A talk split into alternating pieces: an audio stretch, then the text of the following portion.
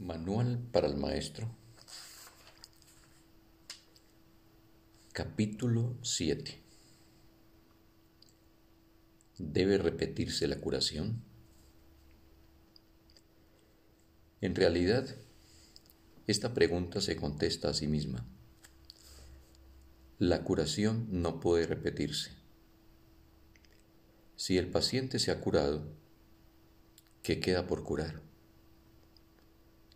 Y si la curación siempre tiene lugar, como ya hemos dicho, ¿qué es lo que hay que repetir? Si un maestro de Dios se sigue preocupando por el resultado de una curación, no hace sino limitarla. Ahora, es la mente del mismo Maestro de Dios la que necesita ser curada. Y esto es lo que Él debe facilitar Ahora el paciente es él, y así es como debe considerarse a sí mismo. Ha cometido un error y tiene que estar dispuesto a cambiar de mentalidad al respecto. Le faltó la confianza que habría hecho posible dar verdaderamente y por lo tanto no recibió el beneficio de su regalo. Cada vez que un maestro de Dios trató de ser un canal de curación, tuvo éxito. De sentirse tentado de dudar de ello, no debería repetir su esfuerzo previo. Este ya fue máximo, pues el Espíritu Santo así lo aceptó y así lo utilizó.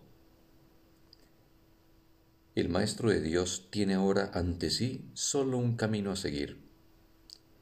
Tiene que hacer uso de su razón para decirse a sí mismo que le ha entregado el problema a uno que no puede fallar y debe reconocer que su propia incertidumbre no es amor, sino miedo y por consiguiente odio. Su posición se ha hecho por lo tanto insostenible, pues le está ofreciendo odio a alguien a quien le ofreció amor. Esto es imposible.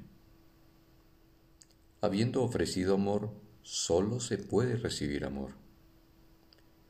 En esto es en lo que el Maestro de Dios tiene que confiar.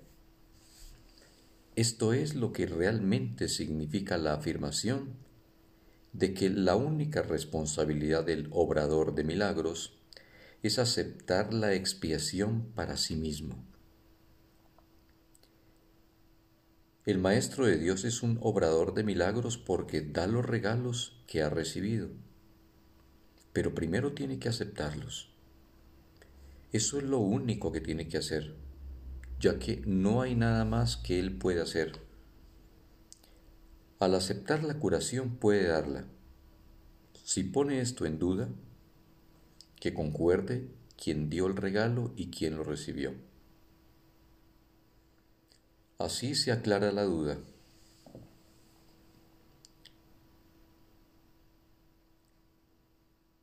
Pensó que Dios le podía quitar los regalos que le había dado. Eso fue un error, pero es un error que no vale la pena conservar y por lo tanto, lo único que el Maestro de Dios puede hacer es reconocerlo como tal y permitir que sea corregido. Una de las tentaciones más difíciles de reconocer es que dudar de la curación, debido a que los síntomas siguen estando presentes, es un error que se manifiesta en forma de falta de confianza. Como tal, es un ataque. Normalmente parece ser justamente lo contrario. No parece razonable en un principio que se nos diga que preocuparnos continuamente es un ataque. Tiene todas las apariencias de ser amor. Mas el amor sin confianza es imposible, ya que la duda y la confianza no pueden coexistir. Y el odio es lo opuesto al amor, sea cual sea la forma en que se manifieste. No dudes del regalo y te será imposible dudar de sus resultados. Esta es la certeza que les da a los maestros de Dios el poder para ser obradores de milagros, pues aún han depositado su confianza en Él.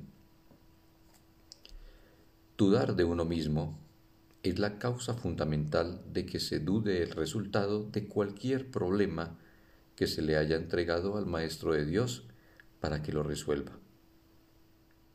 Y eso implica necesariamente que se ha puesto la confianza en un ser ilusorio, ya que sólo de un ser así se puede dudar.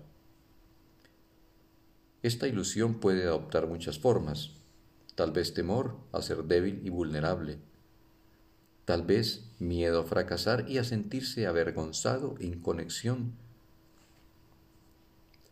con un sentimiento de ineptitud, quizá vergüenza acompañada de culpabilidad procedente de una falsa humildad. La forma del error es irrelevante. Lo único que importa es que se le reconozca como lo que es, un error.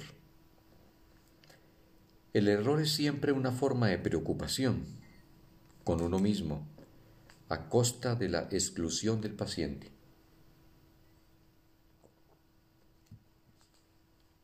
Es no reconocer al paciente como parte del verdadero ser, lo cual representa, por lo tanto, una confusión de identidad. En tu mente se ha producido un conflicto acerca de lo que eres y te has engañado con respecto a ti mismo. Y te has engañado con respecto a ti mismo porque has negado la fuente de tu creación. Si ofrecieses únicamente curación, te sería imposible dudar.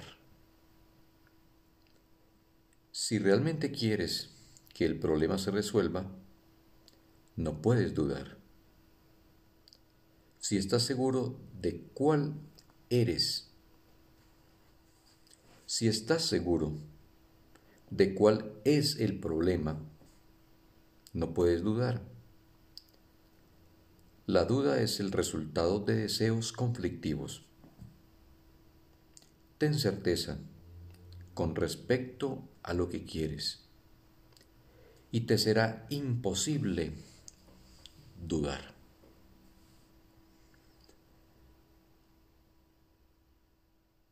Fin del texto. Bendito día para todos.